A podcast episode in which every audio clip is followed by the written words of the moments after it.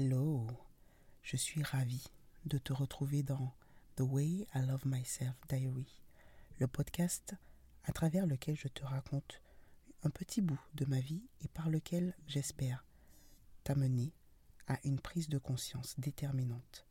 La clé, c'est toi. Ce que je vais te dire, tu l'as déjà entendu. Tu, l'as même, tu as même l'impression que tout le monde te le dit. Sortir d'une relation dont la dynamique est toxique, ça prend du temps. D'autant plus quand la dite dynamique est installée depuis longtemps et donc profondément ancrée. Je sais à quel point ça peut être barbant de l'entendre dire encore et encore, mais en fait, tout le monde a raison.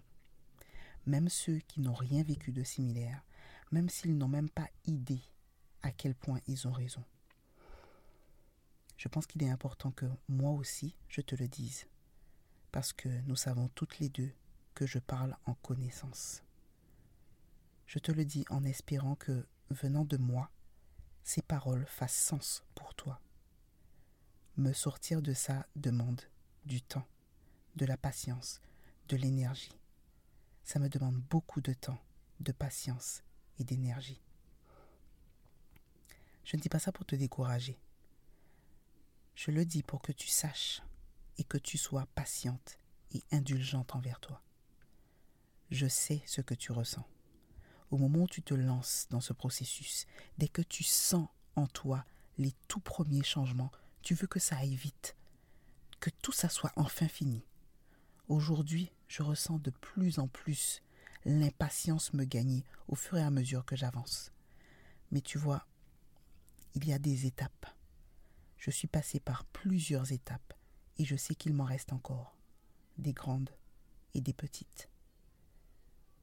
D'abord, j'ai eu besoin de comprendre et de croire que ce que je ressentais était normal et légitime. Il a fallu que je comprenne et que je croie fermement que je méritais mieux qu'une relation dans laquelle j'étais humiliée, rabaissée et contrainte. Au fond de moi, je savais. Je sentais que ce n'était pas OK. Que je ne me sentais pas bien dans cette relation. Certains comportements ne m'allaient pas du tout. Pour être tout à fait honnête, il y a eu des choses dérangeantes dès le début. Plus j'y pense et plus je me dis qu'en fait, certains signes étaient là. Je ne savais simplement pas les interpréter. Et puis, je croyais que c'était normal. C'est ça, être en couple. Ce n'est pas toujours rose. Il y, a des, hauts, il y a des bas, et puis il me faisait beaucoup rire, tu vois. Je me rends compte à quel point l'image que j'avais du couple était, disons, clairement erronée. Est-ce que je t'ai précisé qu'en plus, c'était mon premier? Ah, la naïveté. C'est beau, oui, uniquement entre de bonnes mains. Tous ces signes, je les voyais subtilement.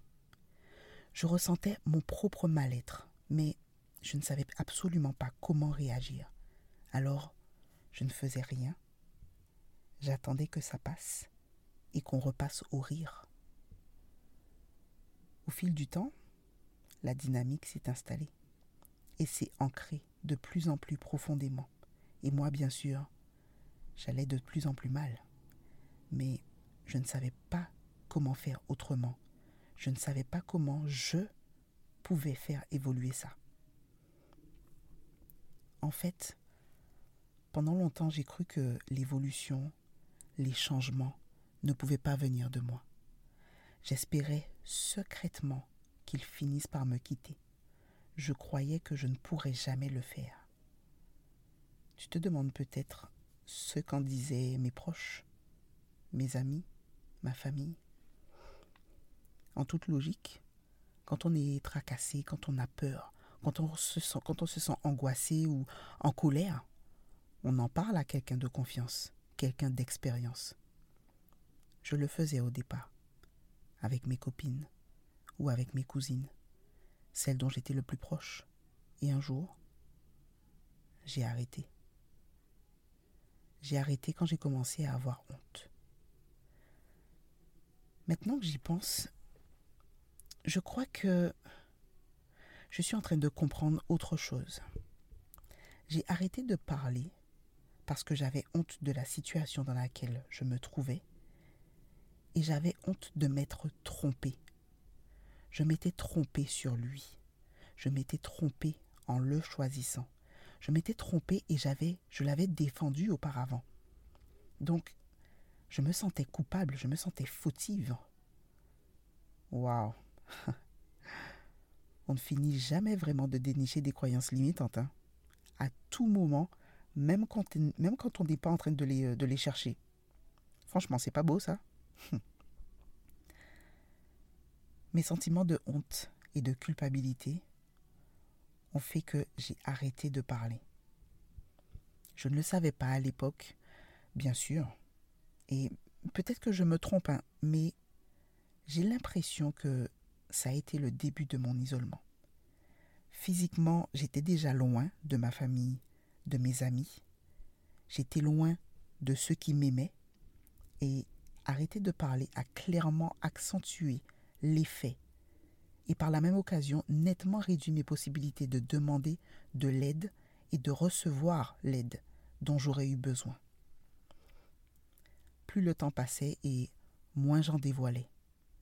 Et puis, il faut dire aussi que j'avais interdiction de parler de lui, hein. ou alors uniquement ce qu'il m'avait dit de dire. Parce que oui, tu l'as compris, est arrivé ce moment où mes conversations téléphoniques étaient surveillées, écoutées et ensuite je passais à l'interrogatoire. Qu'est-ce qu'un tel a dit sur moi? Pourquoi tu as répondu telle chose? Il faut dire ceci, il ne faut pas dire cela. Si on te demande, dis que je fais telle chose, etc., etc. Je détestais ça. J'étais sous pression à chaque fois. Je ressentais de la peur parce que j'étais incapable de réciter mot pour mot toute la conversation que je venais d'avoir. Je précise bien, je dis bien, hein, mot pour mot, parce que mes mots n'étaient pas exactement ce qui était dit. Mes mots n'étaient pas exactement ce qui avait été dit et en fait, à cause de ça, il me traitait de menteuse et de manipulatrice. Quoi que je dise, j'avais faux dans tous les cas. Il n'était jamais satisfait de mes réponses, et cette ambiance malsaine était étouffante. Recevoir un appel, peu importe lequel, était devenu angoissant. Et parfois, souvent en fait, je choisissais de ne pas répondre.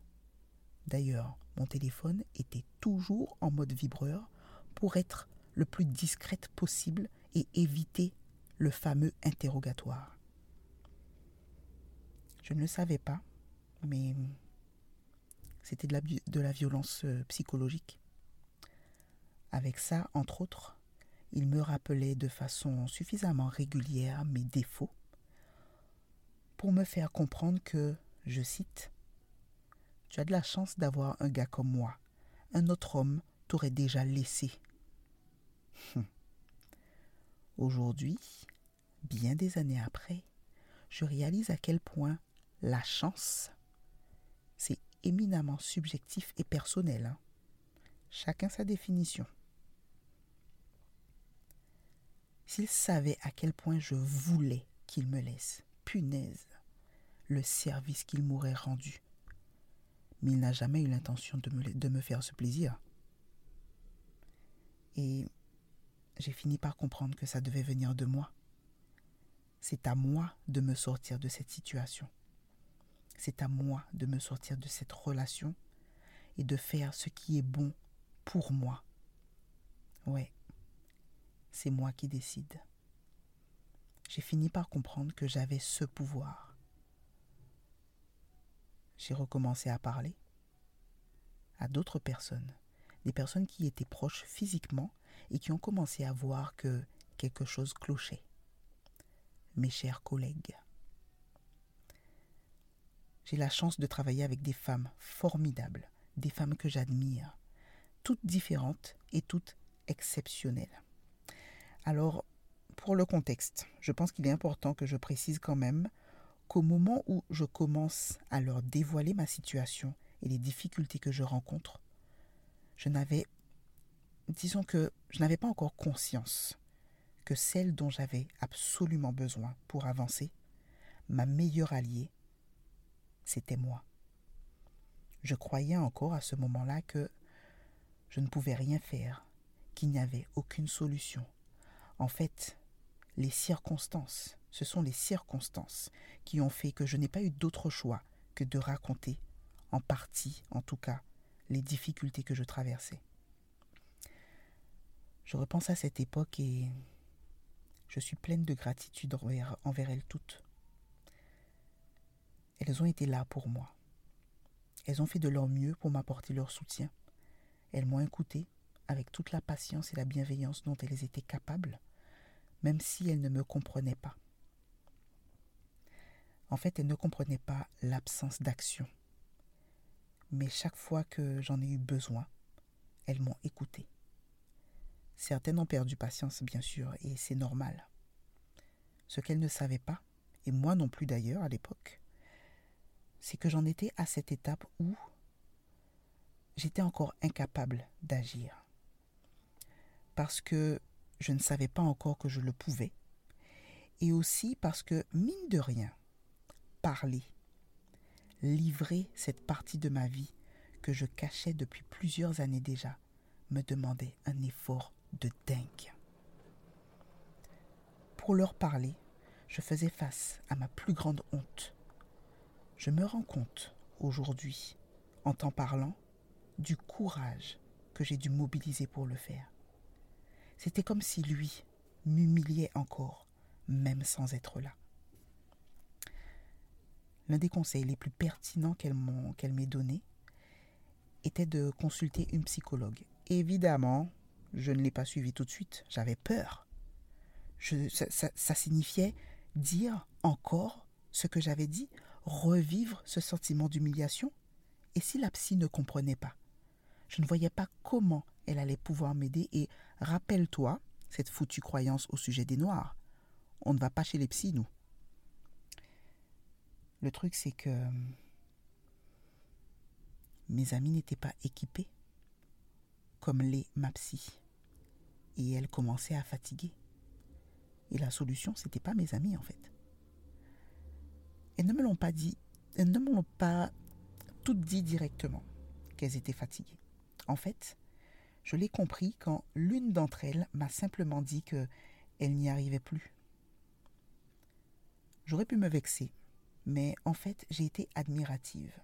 Ce qu'elle avait fait en me disant ça était pour moi un acte hyper courageux, quelque chose que moi, je n'aurais pas été capable de faire il y a encore quelques mois seulement.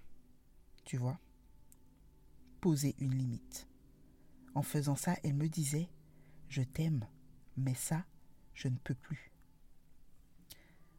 Et en fait, je me suis dit que elle n'était probablement pas la seule. Et qu'à force, au bout d'un certain temps, plutôt long en fait, ça devenait énergivore elles avaient aussi leur propre vie et leurs propres défis. Mais elles continuaient de m'écouter quand j'en avais besoin. Alors, entre parenthèses, si mes collègues m'entendaient, je peux te parier qu'elles me diraient que je me trompe, bien sûr, qu'elles n'étaient pas du tout fatiguées de moi, mais crois-moi, elles l'étaient. Je te dis ça parce que j'ai compris que parler est une étape déterminante du processus. Mes amis sont un grand soutien, mes amis sont d'un grand soutien et j'en ai besoin. Mais cette période de ma vie que je traverse requiert aussi l'oreille et l'aide de personnes en mesure de comprendre ce que je vis, des personnes qui savent, des personnes équipées, des personnes qui ont l'expérience de, situations similaires, qui savent par quelle micro-étape je suis passé et quelles micro-étapes m'attendent pour la suite. Et contrairement aux apparences, contrairement à ce qu'on pense en tout cas, parler est un verbe d'action. Parler est une action que je pose pour moi Elle me permet d'avancer. Parler est une action courageuse que tu peux poser pour toi. Je t'invite à le faire avec d'autres femmes, avec des professionnels, avec moi aussi si tu veux. Tu peux aussi t'exprimer par l'écrit. Écrire est très libérateur. Tu as le pouvoir. Ta meilleure alliée, c'est toi. Quand j'ai fait cette prise de conscience, ça m'a fait l'effet d'une révélation. Au départ, ce pouvoir, en réalité, est une petite étincelle. Et à chaque étape que je passe, petite et grande, elle gagne en intensité, en puissance et en efficacité. En préparant cet épisode, je t'avoue que j'ai d'abord été insatisfaite du résultat. Je le trouvais plat, rempli de mots et vide en même temps. Alors je l'ai repris. Et je crois bien que jusqu'ici j'étais restée en surface. Pour cet épisode, j'ai saisi l'opportunité de faire une mini introspection, un tout petit retour dans ce passé caché, dans ces anciennes pensées inconsciente. Finalement, on dirait bien que ce podcast me sert autant qu'à toi. Parce que là, je te parle. La clé, c'est moi. La clé, c'est toi. On se retrouve bientôt.